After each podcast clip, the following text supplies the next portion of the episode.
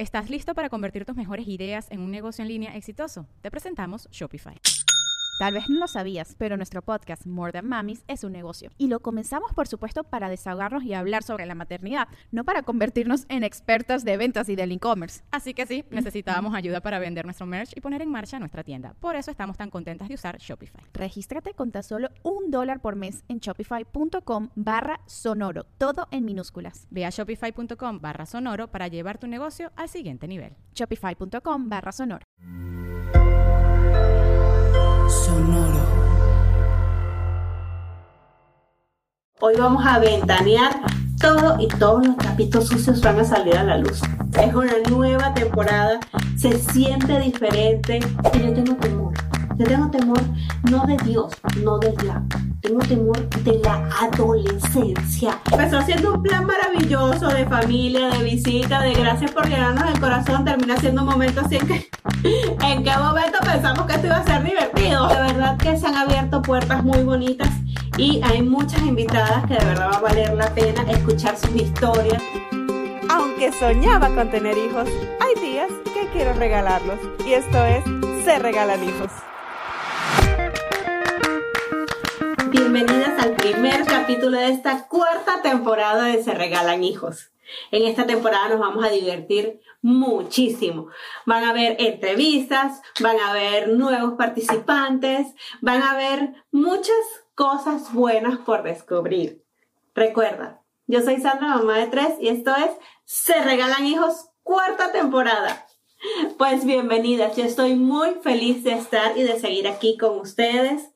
Yo sé que estaban muy nerviosas, muy nerviosos por saber todo lo que iba a pasar, pero hoy es el día que les voy a contar todo. Hoy vamos a ventanear todo y todos los trapitos sucios van a salir a la luz. Así es la vida. Pues primero que nada, yo de verdad quiero agradecer todo el apoyo recibido durante esta temporada. Gracias por estar aquí, por seguir aquí y por no haber abandonado este barco que va en camino al éxito maternal, todas juntas de la mano. ¿Por qué? Porque todas amamos a nuestros hijos, pero de verdad a veces queremos regalarlos. Antes que nada, ya que estás aquí, aprovecha, suscríbete a YouTube, dale a la campanita para que así todo lo que esté preparando y todo lo que vaya a salir, todos los martes vamos a seguir con el capítulo de Se regalan hijos y los jueves ese capítulo especial en Patreon. Si no estás suscrita a Patreon, hoy es un buen día para empezar. Así que Hoy tengo muchas cosas que hablar con ustedes. Es una nueva temporada. Se siente diferente. Es raro. Claro que es raro, pero los cambios son maravillosos. A mí me encanta cambiar. Así que quisiera contarles un poquito de todo lo que ha pasado desde que me mudé. Yo no decidí mudarme, sino que por el trabajo de Jesús tuvimos que mudarnos de Querétaro, Querétaro My Love, eh, hasta Texas, estamos cerca del área de Dallas, y ha sido toda una temporada de cambios. Ya tengo aquí un par de meses y aunque todavía no estoy completamente acostumbrada, ya vamos encaminados. Pero es cambiar tu estilo de vida, tu forma de crianza, todo lo que pasa a tu alrededor y tu forma en la que ves la vida. Así que tal cual es un cambio de 180. no es fácil, pero la vida está llena de retos y los retos son para vivirlos. Entonces, de verdad que amo mi nuevo vecindario, amo mi nueva ubicación, amo mi nueva ciudad. Y me encanta que Jeremías ya está muy adaptado al colegio, ya está haciendo amigos, ya se siente un niño grande e independiente, aunque hay días. Ay, hay días. Hay días que últimamente la temperatura ha estado muy baja. Y él ha decidido algunos días salir con un suéter ligero cuando está en menos algo. Hace unos días me pasó. No lo puedo entender, jamás lo entenderé. ¿Por qué, ¿Por qué los hombres? ¿Por qué los niños? ¿Será el género que está estarudo? Yo de verdad quisiera saber, que alguien me conteste esa pregunta. ¿Es el género masculino que está estarudo o son los niños de 10 años preadolescentes que de verdad son una cosa seria? Le dije que estaban haciendo menos 9 grados en la mañana cuando se iba para el colegio. Y él me dijo que no era suficiente frío como para usar, como dice él, la chamarra gorda. La chamarra gorda, por supuesto, que es la chamarra que más le va a cubrir para el frío, pero a él no le importó. Se fue con un suéter ligero. Creo que tenía un térmico abajo, yo espero. Y ese día cayó, pero se cayó el cielo. O sea, en cinco minutos llovió todo lo que no llovió en un año. Jesús salió a buscarlo. Y así lo consiguió en el colegio como pato remojado. Se tuvo que volver a la casa, buscarle ropa, eh, dejarlo en el colegio, o sea, dejarle en el colegio la ropa para que se cambiara. Fue muy gracioso, pero también es preocupante porque obviamente es un niño que va a estar todo el día con esa sensación de frío en el cuerpo, me, me, parece a mí. Él llegó a la casa feliz de la vida, en la tarde me dijo que no había pasado nada. Para mí pasé todo el día súper preocupada, pero él estaba bastante feliz, entonces Punto positivo para él que no le teme el frío. Pero estos son el tipo de cosas que hay que irse habituando y hay que ir y seguir la corriente. Porque de verdad hay tantas cosas que pasan ahora que en, en México no hubiesen pasado jamás. En México jamás se hubiese ido en bicicleta para el colegio. Nunca, nunca. Ahorita están haciendo una actividad en el colegio en donde tienen que vender unos chocolates para ganarse unos premios. Y Jeremías es súper, súper tímido. Entonces el primer día me dijo que él sí quería ganarse el premio más alto, que es ganar, es vender seis cajas de esos chocolates. Son deliciosos, por cierto. Me dijeron, pero vender seis cajas de chocolate, cada caja tiene 60 chocolates. Él me dijo que él las quería vender, pero que él no sabía cómo hacerlo, que entonces me iba a encargar a mí que lo hiciera. Yo le dije que esa no era mi misión. Así que le dije, vamos a hacer algo. Yo te voy a acompañar para que no te sientas solito en la calle y sales por aquí a los vecinos y se los vendes, porque obviamente no tenemos un gran grupo social. Yo sé que en otra oportunidad, entre familiares y amigos en Querétaro, lo hubiésemos vendido 60 chocolates así de rápido. Pero Aquí es diferente, aquí estamos solitos, entonces le dije, pues eso es lo que te tocará. En esos días, casualmente, yo decidí, tenía un viaje eh, no planificado para Chicago, un viaje que salió por ustedes y para ustedes, cosas muy buenas que vienen en camino, por cierto. Y aparte de todo, aproveché que una amiga que quiero muchísimo iba a estar casualmente en Chicago un par de días, así que mm, me salió muy bien. Así que yo no pude salir a vender los chocolates con él. Y al día siguiente que estoy en Chicago, el segundo día que estoy ahí, me dice Jesús Jeremías, tiene que decirte algo. Y él bien emocionado me dice, adivina qué. Y yo qué.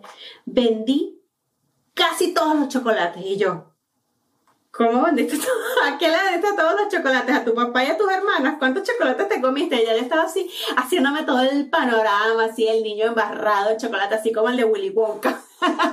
ya yo me imaginaba así, el, el, niñito de Willy Wonka saliendo del, del lago de, de chocolate, así, todo lleno. Y me dice, no, mamá, me armé de valor y salí yo solito y vendí todos mis chocolates. De hecho, le dijo a su papá que ni siquiera lo acompañara, que él iba a ir solito a vender esos chocolates.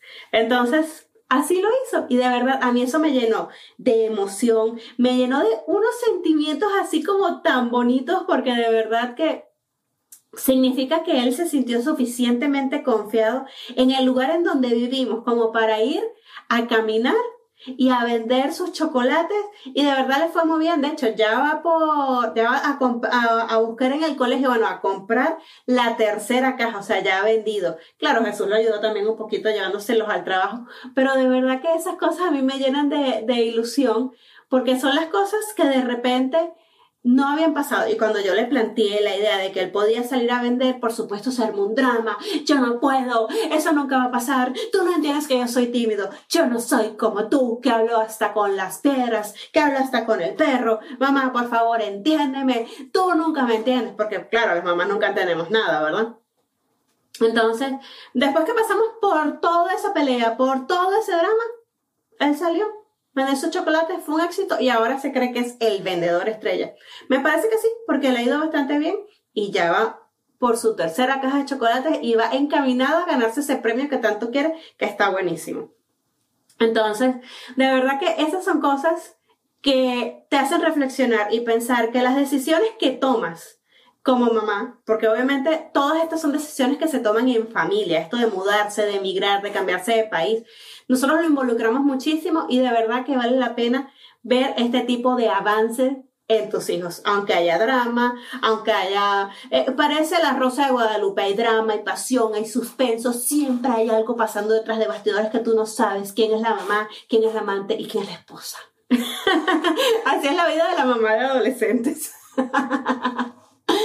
Pero de verdad que este ha sido un viaje bastante divertido. Las bebés pasaron de estar en una guardería donde iban la mayor parte del tiempo, porque por supuesto yo estaba trabajando, Jesús estaba trabajando.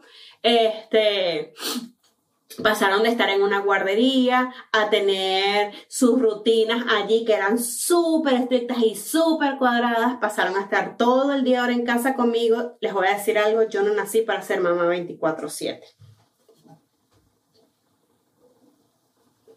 Pero nos toca, nos toca empezar a ver la vida de una manera y estos son los días en que he visto todo lo menos rosa de la maternidad que ustedes se puedan imaginar todas las cosas que han podido pasar. Me he reído muchísimo.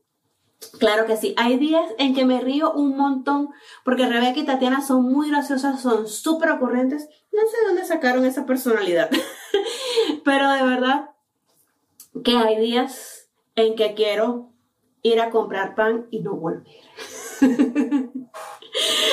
Yo el otro día les, les posteé una, una pregunta que decía, ¿qué es lo que ¿Qué es lo que piensas cuando quieres regalar a tu hijo? O sea, ¿por qué quieres regalar a tu hijo? Y es ese día que lo ves que pintó la pared.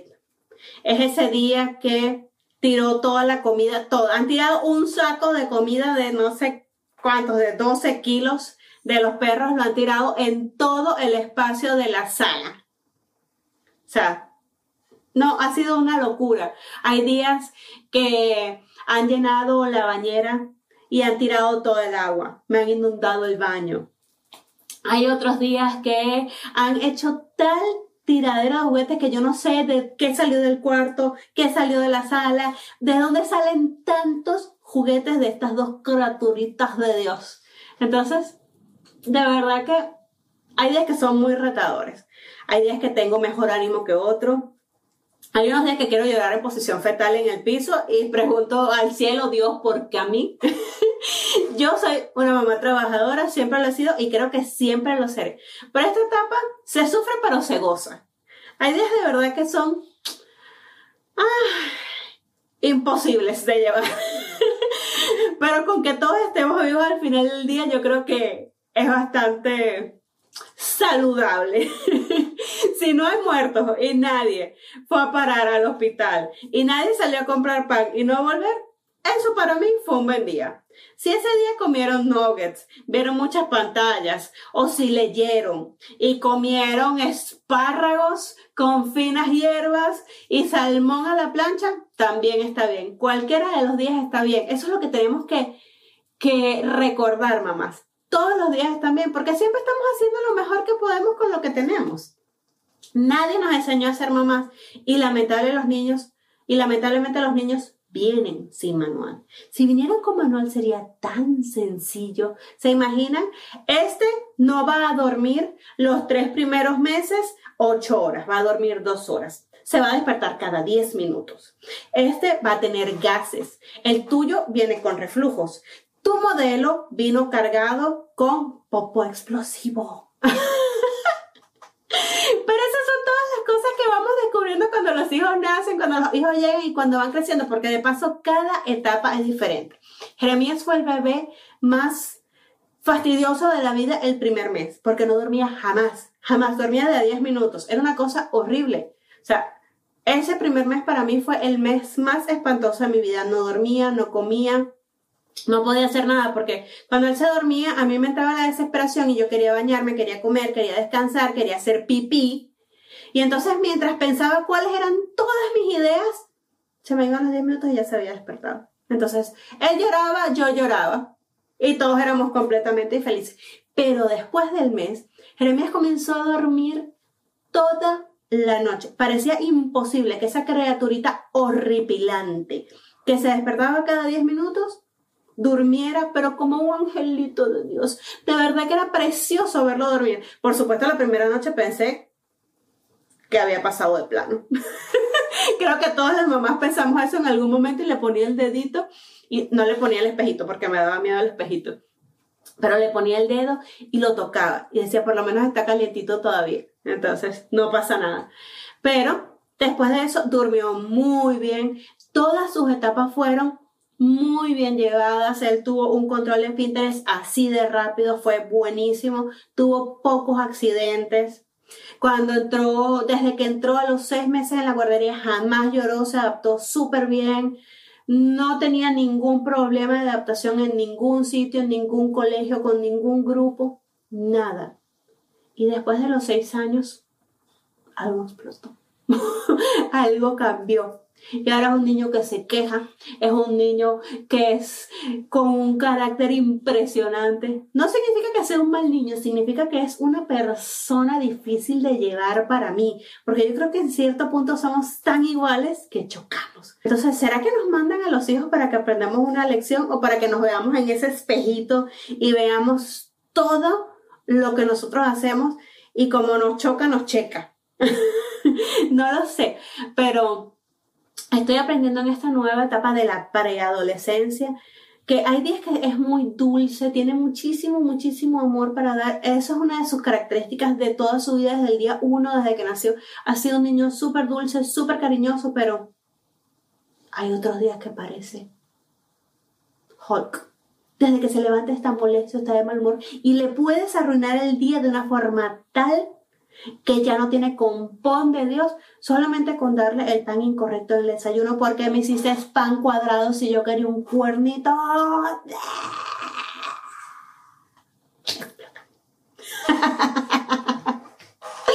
alguien más le pasa esto que le arruina, porque cuando están chiquitos, tú les das el plato del color incorrecto y les arruinaste la vida, les arruinaste la vida para siempre y eso lo van a tener que trabajar en terapia, eso va a ser su vida triste, vacía y miserable por cinco minutos. Porque cuando tienen dos, tres, cuatro, yo creo que hasta cinco años, ese acabaste con mi vida dura cinco minutos y después se les olvida de qué color era el plato, qué querían comer y ya cambiaron de opinión. Pero cuando tienen diez, se va al colegio y cuando regresa todavía está molesto. Y me dice, es que esta mañana me arruinaste el día con el pan. Porque eres así de rencoroso, mi amor. ¿Qué hice mal contigo?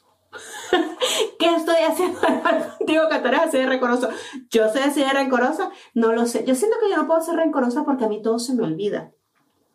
No le pregunten a Jesús porque esa es otra historia. Sabemos que las historias con los maridos, los rencores con los maridos no se olvidan. No te puede, puede ser que no te acuerdes por qué te pusiste bravo. Pero tú sabes que te pusiste brava y ahí tienes esa molestia ahí encojándose para cuando alguna pelea explote, tú lo saques y digas, estoy molesta contigo desde el 14 de febrero de 1995.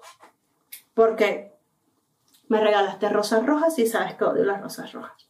Por Pero entonces, a los adolescentes y preadolescentes son muy difíciles, son muy fáciles, perdón, de arruinarles el día, la vida, todo. Sabemos que igual van a trabajar en terapia, pero quisiéramos que trabajaran lo menos posible. O sea, que fuera una cosa así súper, súper relax. Entonces, pues bueno, yo estoy esperando, no sé si estoy esperando o si me da miedo llegar a la adolescencia. Faltan dos años, tres años, no sé. ¿Alguien me puede decir a qué edad empieza exactamente la adolescencia? Porque yo tengo temor. Yo tengo temor no de Dios, no del diablo. Tengo temor de la adolescencia.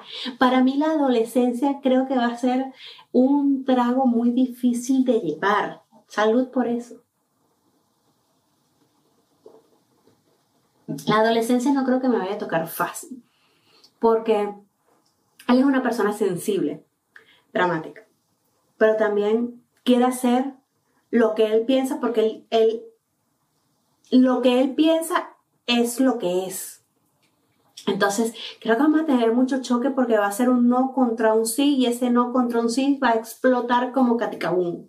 Así que vamos a ver, yo espero que ustedes me acompañen a vivir todas estas etapas y estemos aquí para que ustedes por lo menos me den apoyo moral. Pero ya saliendo del tema Jeremías y me voy con el tema de las bebés, de las bebés en casa todo el día. Las bebés en casa todo el día son un caos. Estamos intentando ahorita hacer actividades fuera, estoy yendo al gimnasio, en el gimnasio hay guardería, entonces las cuidan durante la hora en que yo estoy entrenando, entonces eh, están con otros niños, están aprendiendo un poquito el idioma, porque obviamente yo les hablo en español en la casa, pero lo más importante de esto es que tenemos las tres este espacio libre de, de las otras dos. Entonces, yo creo que esto nos va a ayudar, pero yo sé que también ellas necesitan muchas estrategias para, para irse relacionando con otros niños, para ir formando su personalidad y su carácter. Yo lo intento en la casa, yo intento enseñarles, yo intento eh, sentarme con ellas, leer libros, compramos libros de texturas, de formas, de colores, de, de distintos tipos de, de letras, empezamos a leer. El otro día Rebeca me dio una sorpresa muy bonita porque cuenta hasta el 10 y yo no lo sabía. No sé si lo aprendió en la tele o si lo aprendió conmigo. Yo paso todo el día como un loro borracho repitiendo las cosas. No se las repito a ellas como, como para que sea fastidioso, sino las repito como en voz alta. Y ya que se supone que los niños copian todo, entonces bueno, si van a copiar lo malo, que copien también lo bueno. Eso es lo que yo espero. Entonces ando por la casa 1, 2, 3, 4, 5, A, E, I, O, U. o les invento una canción o cualquier cosa para que ellas traten como de copiar esas cosas que hago yo. Y yo creo que está funcionando. Pero me da mucha risa porque ese día ella estaba entre cantando y recitando los números, pero cuando me vio se quedó paralizada y me preguntó, ¿me escuchaste? Y yo le dije, no, mi amor, ¿por qué? ¿Qué hacías? Y me dijo, nada, mamá, nada. Entonces todavía como que no se siente con la confianza de, de, de expresarlo. Entonces dije que le voy a dar su tiempo. Pero me da mucha risa porque de verdad que es impresionante todas las cosas que pueden hacer. Y cuando tienes un solo niño en casa, como que no te das cuenta eh, o sea, tienen un límite. Ellos tienen un límite y si no hay otro niño que los esté estimulando y se alimentando en esas ideas maquiavélicas, ellos llegan hasta donde quieren llegar. Y por lo menos Jeremías fue un niño en ese sentido como menos aventurero, no se subía en cosas muy altas, no se lanzaba, no sé, pero estas una es más tranquila que la otra, entonces lo que no hace una y espeja la otra, entonces se potencia. Entonces, si te subiste a la silla para, para sentarte a ver el, el mesón de la cocina, ¿por qué no te subes al mesón? Y me pasas aquella banana que está allá. O sea, las he conseguido en el mesón comiéndose la fruta, las he conseguido haciéndose así, no sé cómo se dice, la pata de gallina le decimos en Venezuela, si levantándole un piecito a la otra para abrir la puerta de la calle para salirse. Y me dicen, nos vamos con las abuelas. Y yo, pero las abuelas viven en otro país. Necesitan por lo menos llevarse sus pasaportes.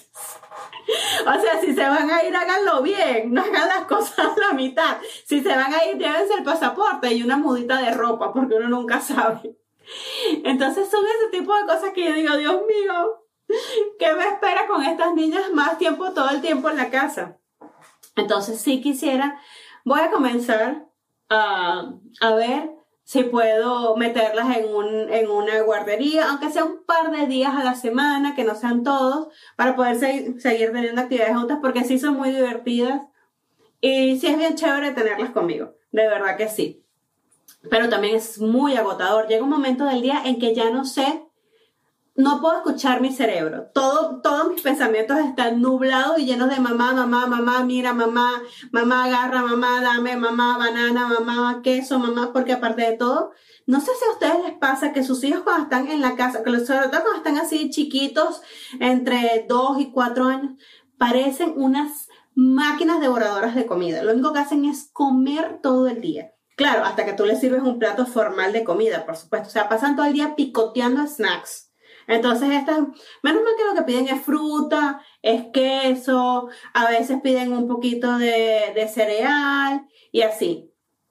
Pero es impresionante la cantidad de comida que quieren comerse en el día, pero cuando tú les pones un plato y les presentas, esta es la hora del desayuno, esta es la hora del almuerzo, esta es la hora de la cena, picotea. Pero claro, si pasan todo el día comiendo cualquier cantidad de porquerías, por supuesto que a la hora de la comida formal no pueden tener hambre, pero les voy a decir algo. Entre te agarras todo el día gritoneándome sin que les dé nada y que les pueda dar algo de comer, no lo sé, prefiero darles algo de comer y que se calmen. No sé si más adelante van a tener un problema de asociación de comida con sentimientos, pero que lo trabajen en terapia. pero a mí me da mucha risa porque ellas, eh, o sea, estamos aquí solitos todos y pensábamos que íbamos a pasar las fiestas solos. En Navidad estuvimos solos, pero realmente estamos rodeados de gente muy bonita. Eh, que son esa familia de corazón que te da la vida. Y primero vino un amigo que queremos muchísimo, que de hecho es el padrino de una de las bebés, vino a estarse unos días antes de Navidad con nosotros. La propia Navidad estuvimos nosotros cinco solitos, estuvo bien, no estuvo mal. Hicimos un plan súper relajado, en pijama, cenamos, obviamente se acostaron temprano para esperar a Santa. Y ya Jesús nos quedamos, Jesús y yo nos quedamos tomándonos un vinito, comiéndonos una bandejita de fiambres y estuvo bueno el plan. Pero para Año Nuevo nos visitaron unos amigos de los cuales nosotros somos padrinos de su hija y por supuesto, el plan siempre se ve muy bien cuando somos amigas mamás. Porque sí, tu hijo que quiere tanto el mío, y van a estar aquí, y van a compartir, y claro, eso está buenísimo. Pero también está la contraparte de, se van a pelear. Van a querer, van a querer y no van a querer las mismas cosas. Porque si están jugando juegos de video, uno va a querer el jugador, o el otro no va a querer el jugador. Este va a querer jugar Mario, el otro va a querer jugar, no sé, X, Mortal Kombat, no sé si eso todavía se juega. Este, obviamente cuando Jeremías me habla de juegos de video, a mí se me nubla el cerebro. no, no, los juegos de video ya no somos compatibles, yo soy una señora mayor. Entonces, claro, el plan empezó muy bonito, el primer día llegaron, se besaron, se abrazaron, por supuesto se extrañaban muchísimo porque es uno de sus amiguitos este, desde el kinder y por supuesto nosotros allí hicimos mucho match y por eso este, hicimos match entre familia y por eso ahora somos familia de corazón literal.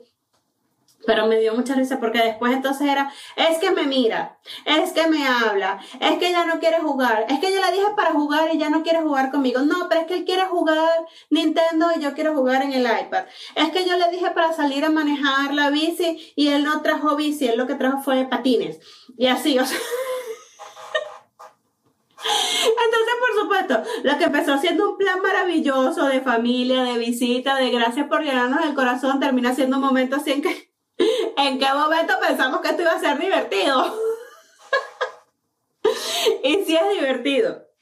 Y sí es muy bonito, pero eso es como cuando tenemos citas de juegos y decimos, bueno, vamos a tener la cita de juegos para hablar, para que los niños compartan y sean felices y se quieran mucho, pero lo único que hacen es pelear todo el tiempo, es pelearse por los juguetes, es jalonearse por la comida, es que no están en su casa y no quieren lo que hay en la calle. No, entonces al final, pues yo creo que las mamás aprendemos a vivir con, estas citas de juego o con estas experiencias de vida para los niños y es así como planear las vacaciones familiares. Tú pasas todo el año planeando las vacaciones familiares y la ida es un fastidio, el, el camino es agotador, los, los días no salen tan planificados como cuando los hacías cuando estaban solteros, entonces es diferente, es diferente, pero de verdad qué bonito es poder llenar el corazón con esas personas que tú quieres y que te quieren a ti y saber que no importa dónde tú estés, las personas que te quieren van a estar allí contigo.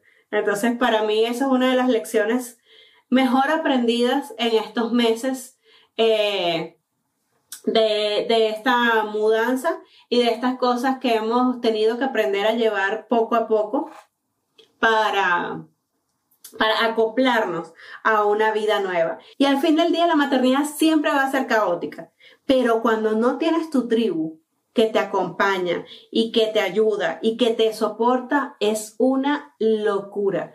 De verdad que yo en Querétaro ya me sentía tan tranquila, tan acompañada, tenía mi grupo de amigas así como estos que vinieron a acompañarnos, el grupo de amigas que los niños crecieron junto con Jere y después de ocho años habíamos hecho eh, amigos del corazón y ya tenía mi super tribu eh, de mamás de twins que de verdad que eh, hicimos un grupo maravilloso, pero ustedes saben lo que es una locura, que tres mamás tengan seis o siete hijos y que lo que pasa de una reunión de vamos a tomar café para hablar termine siendo una campaña, pero fenomenal de niños entre 2 y 4 años que quieren todos el mismo juguete, el mismo juguete, que todos quieren a su mamá, pero tú también quieres apapachar a los otros niños porque también los quieres, porque todos comen lo que no pueden comer, porque hay unos intolerantes que terminan comiendo a lo que son intolerantes, porque hay unos que no deberían comer dulce porque su familia no se lo permite y terminan atascados de dulce. No, entonces eso es muy bonito. La maternidad es así, caótica loca. Entonces, de verdad que pasar de tener todo este soporte detrás, teníamos a mi mamá, teníamos a mi suegra, estaban los padrinos de las bebés. Entonces, pasar después de tener a todo ese grupo detrás de gente que te quiere y que te apoya, a estar solitos es difícil, es muy difícil. Yo creo que todas las que son mamás inmigrantes eh, han pasado por, este, por esta etapa yo creo que de duelo, de acostumbrarse a vivir en, en, otro, en otro espacio, en otro tiempo, y también aprender a, soportar y a, llevar a los hijos. Porque ellos a veces son, no, no saben expresar, como son chiquitos, no saben cómo expresar también sus sentimientos y, y les cuesta. Entonces nosotros somos ese, ese catalizador para como los conocemos, sabemos cómo llevar esa, esa energía que ellos están teniendo por dentro y sacarla y aprovecharla o volvernos locos. volvernos locas y quererlos regresar y no sé, que alguien se lo tome en adopción. Porque no se crean Jeremías, hay días que todavía, aunque está feliz con todos los cambios, hay días que todavía me dice, es que yo extraño Querétaro, es que yo extraño a todo el mundo allá, yo me quiero regresar. Y yo, pues mi amor, regrésate, allá están tus abuelitas que te quieren y te extrañan tanto. Tú te puedes ir. Es una universidad menos que pagar. Pero de verdad que eh, hay muchas cosas bonitas cuando, cuando te mudas y tienes que aprender a vivir sin la tribu que, que te estaba soportando y tienes que aprender a verle. Yo no diré el lado rosa de la maternidad porque ustedes saben que para mí el lado rosa de la maternidad está muy súper valorado. La maternidad sí es muy bonita, tiene cosas maravillosas, pero hay días que queremos regalarlos.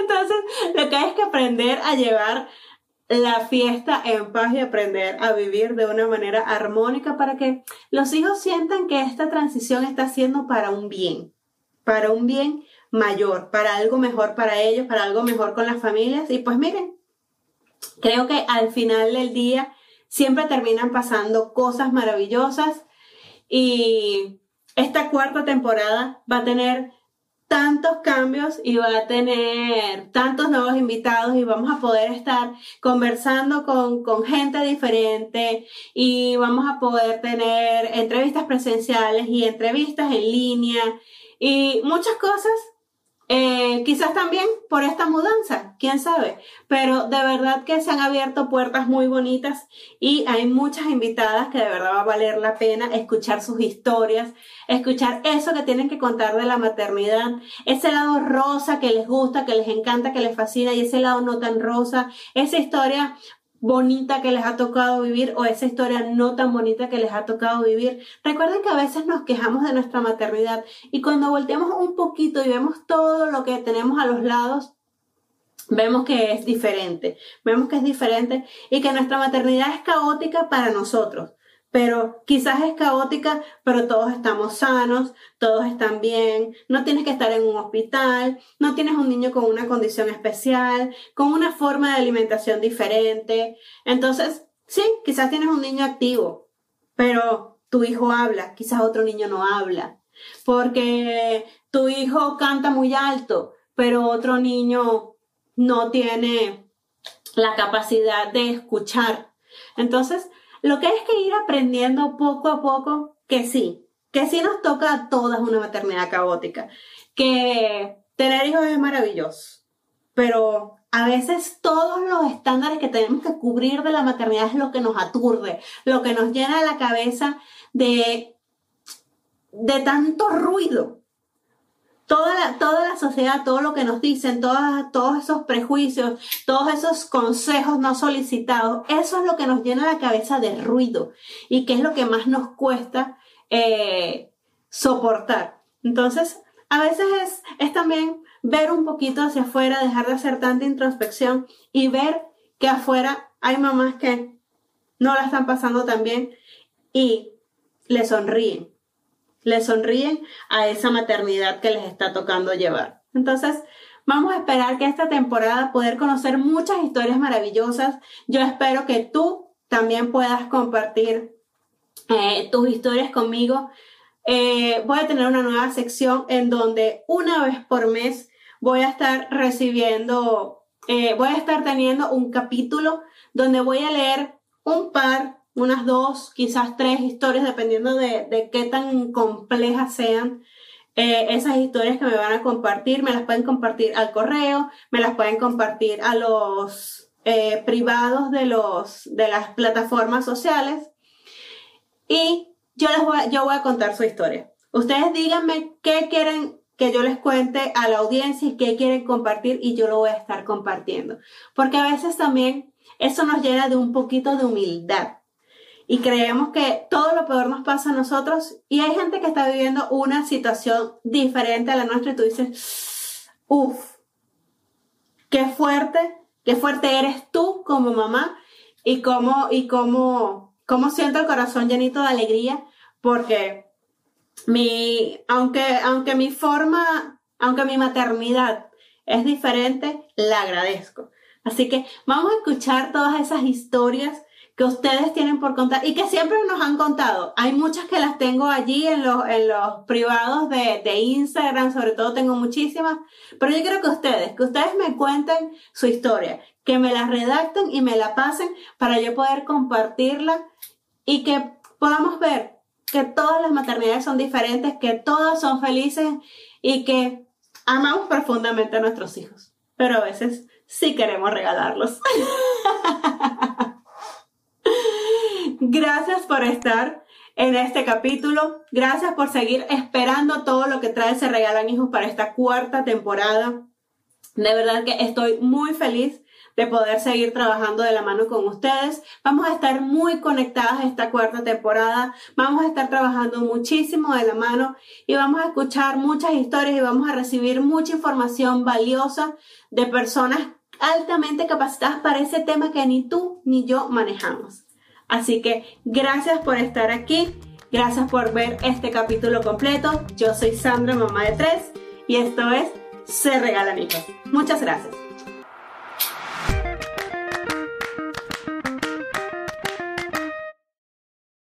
Bajo este techo, paternidad sin manual es un podcast creado por y para padres. El hecho de tener un hijo no te convierte en padre, del mismo modo que tener un violín no te convierte en violinista. Mónica y Ralph son padres de dos niños, Clio de 2 y Mark de 8. Además, contarán con la presencia de terapeutas y especialistas que ayudarán con sus conocimientos y se apoyarán en el testimonio de reconocidas personalidades que compartirán sus aprendizajes, sus técnicas, errores y aciertos en la crianza de sus hijos. Bajo este techo está disponible en cualquier plataforma de podcast. ¿Estás listo para convertir tus mejores ideas en un negocio en línea exitoso? Te presentamos Shopify. Tal vez no lo sabías, pero nuestro podcast More Than Mamis es un negocio y lo empezamos por supuesto para desahogarnos y hablar sobre la maternidad, no para convertirnos en expertas de ventas y del e-commerce. Así que sí, necesitábamos ayuda para vender nuestro merch y poner en marcha nuestra tienda. ¿Y cómo suena con Shopify? Llegó otra venta. Shopify es la plataforma de comercio que está revolucionando millones de negocios en todo el mundo. Ya seas un emprendedor desde tu casa o desde donde sea, Shopify es la única herramienta que necesitas para iniciar, administrar y hacer crecer tu negocio sin dificultades. Con Shopify puedo gestionar pedidos, envíos y pagos desde cualquier lugar, brindándote toda la información y estadísticas de tus ventas al detalle. Regístrate para un periodo de prueba con tan solo un dólar al mes en shopify.com barra sonoro, todo en Ve a shopify.com barra sonoro para llevar tu negocio al siguiente nivel. Shopify.com barra sonoro.